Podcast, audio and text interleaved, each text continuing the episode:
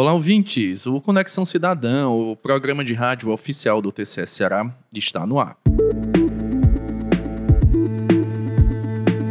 Muito prazer, eu sou Dimitri Lima e aqui ao meu lado ela, Carolina Madeira. Carol, qual é o tema do programa de hoje? O tema é Previdência Pública. O Instituto Plácido Castelo, Escola de Contas do TCE Ceará, está realizando o curso sobre Previdência do Servidor Público. A formação dessa capacitação é da consultora técnica do Tribunal, Meire Mesquita. Nós convidamos a Meire para conversar aqui com a gente sobre o principal benefício previdenciário, a aposentadoria. Importante explicar que os regimes próprios de previdência social são voltados aos servidores públicos. Nesses sistemas são recolhidas contribuições para que no futuro serem concedidos benefícios como aposentadorias e pensões. Então vamos lá acompanhar essa entrevista que é um assunto que interessa a todo mundo.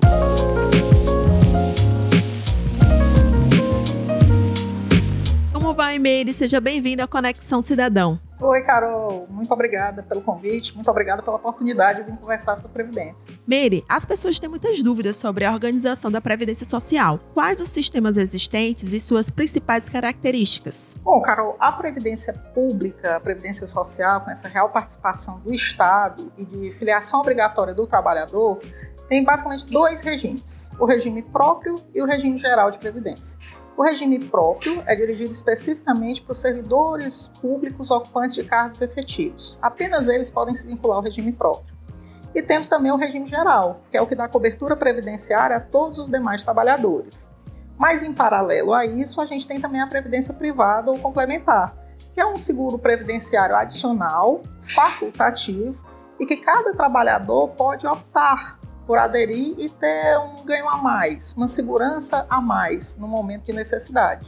E Mary, um dos principais benefícios da Previdência é a aposentadoria, claro. Houve alterações na concessão das aposentadorias especificamente para os servidores? Bom, realmente a aposentadoria eu acho que é o principal benefício previdenciário. É aquele que o trabalhador realmente objetiva usufruir em algum momento da sua vida, né? Ele vislumbra mas por conta de diferentes fatores econômicos, sociais, como aumento de expectativa de vida, questões econômicas, necessidade de equilíbrio entre os regimes, ela tem sofrido inúmeras alterações nos últimos anos. Então, para citar aqui duas alterações bem significativas, eu diria a forma de calcular a média das aposentadorias, que antes considerava apenas uma parcela da contribuição do servidor, apenas 80% das maiores contribuições, as maiores contribuições, e agora leva em consideração toda a vida contributiva. Ou seja, a média tende a diminuir. E é essa média que vai repercutir sobre todos os outros benefícios, tanto pensão por morte quanto a própria aposentadoria nas diferentes modalidades: aposentadoria voluntária, aposentadoria por incapacidade, aposentadoria compulsória. Então, essa foi uma mudança muito significativa que a gente teve recentemente, a partir de 2019. Outra alteração também muito significativa foi em relação à aposentadoria das mulheres. A mudança da idade mínima das mulheres. Havia uma diferença entre homens e mulheres de 5 anos. Agora são apenas 3. As mulheres precisam ter pelo menos 62 anos de idade. Essas são duas alterações, mas foram inúmeras. A própria possibilidade de cada ente regulamentar as aposentadorias, cada estado poder regulamentar, cada município que tem um regime próprio, é uma coisa que traz uma diferenciação muito grande dentro da, da, quando você trata da aposentadoria do servidor. E com relação às aposentadorias de determinados grupos de servidores, como policiais, agentes de segurança pública e professores, existem diferenças ou alguns aspectos específicos na concessão deste benefício? Esse tema é muito interessante porque a gente vê uma sensibilidade do legislador em perceber a, a diferenciação de atividades e de servidores e considerar isso também dentro do aspecto previdenciário. Então você não pode tratar igual realidades que são tão diferentes. É, é, o caso de um servidor que trabalha em atividades nocivas à saúde e pode experimentar uma aposentadoria é, mais precoce. É o caso clássico que a gente escuta tanto, você até citou, dos professores, cuja idade e tempo de contribuição são cinco anos menores do que a aposentadoria geral de todos. É o caso do servidor com deficiência, que também o tempo de contribuição vai ter uma vinculação com o grau de deficiência que ele tenha.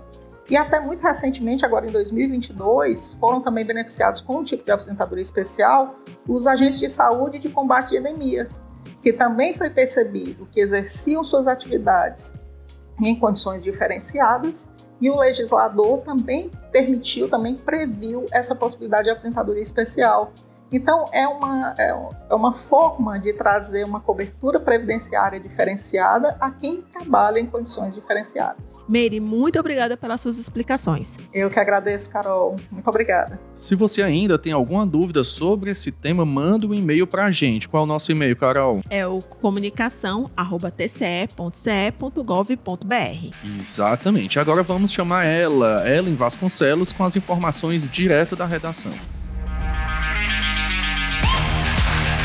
Estou aqui com ela, Ellen Vasconcelos, com as últimas notícias. Ellen, o que é que você traz pra gente? Olá, Dimitri, olá, ouvintes. Venho informar que o programa de formações itinerantes, o TCE Eduque, está na sua reta final. Os municípios de Itauá e Várzea Alegre sediaram a penúltima etapa do programa de 2023, que ocorrerá nos dias 3 e 5 de outubro, respectivamente. A 12ª etapa do programa de capacitações para gestores e servidores públicos terá como curso principal a nova Lei de Licitações e Contratos. Ellen, fala para os nossos ouvintes se está sendo promovida alguma estratégia para potencializar o acesso aos conteúdos apresentados nesses encontros. Dimitri, o TCE Eduque oferece uma metodologia híbrida com momentos presenciais e à distância.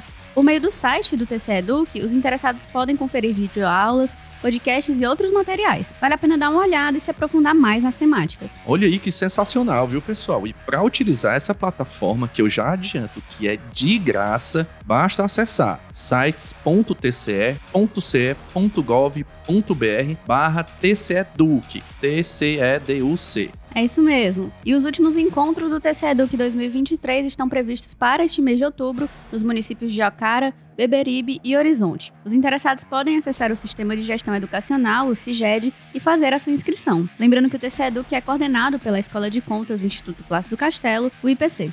Finalizo por aqui, Dimitri. Até a próxima. Essa foi Ellen Vasconcelos com as notícias direto da redação. Obrigado, Ellen. Voltamos com ela, Carolina Madeira. Ficamos por aqui, pessoal. Espero que tenham gostado do programa de hoje. Se tiver alguma dúvida sobre aposentadoria ou qualquer outro assunto que falamos por aqui, mande um e-mail pra gente. Qual é o nosso e-mail, Carol, mesmo? É o comunicação@tce.ce.gov.br. A coordenação é dela, Kelly de Castro, e a produção da assessoria de comunicação. Essa foi mais uma edição do Conexão Cidadão, programa de rádio oficial do TCE Ceará. A gente se vê na próxima. Até o próximo episódio.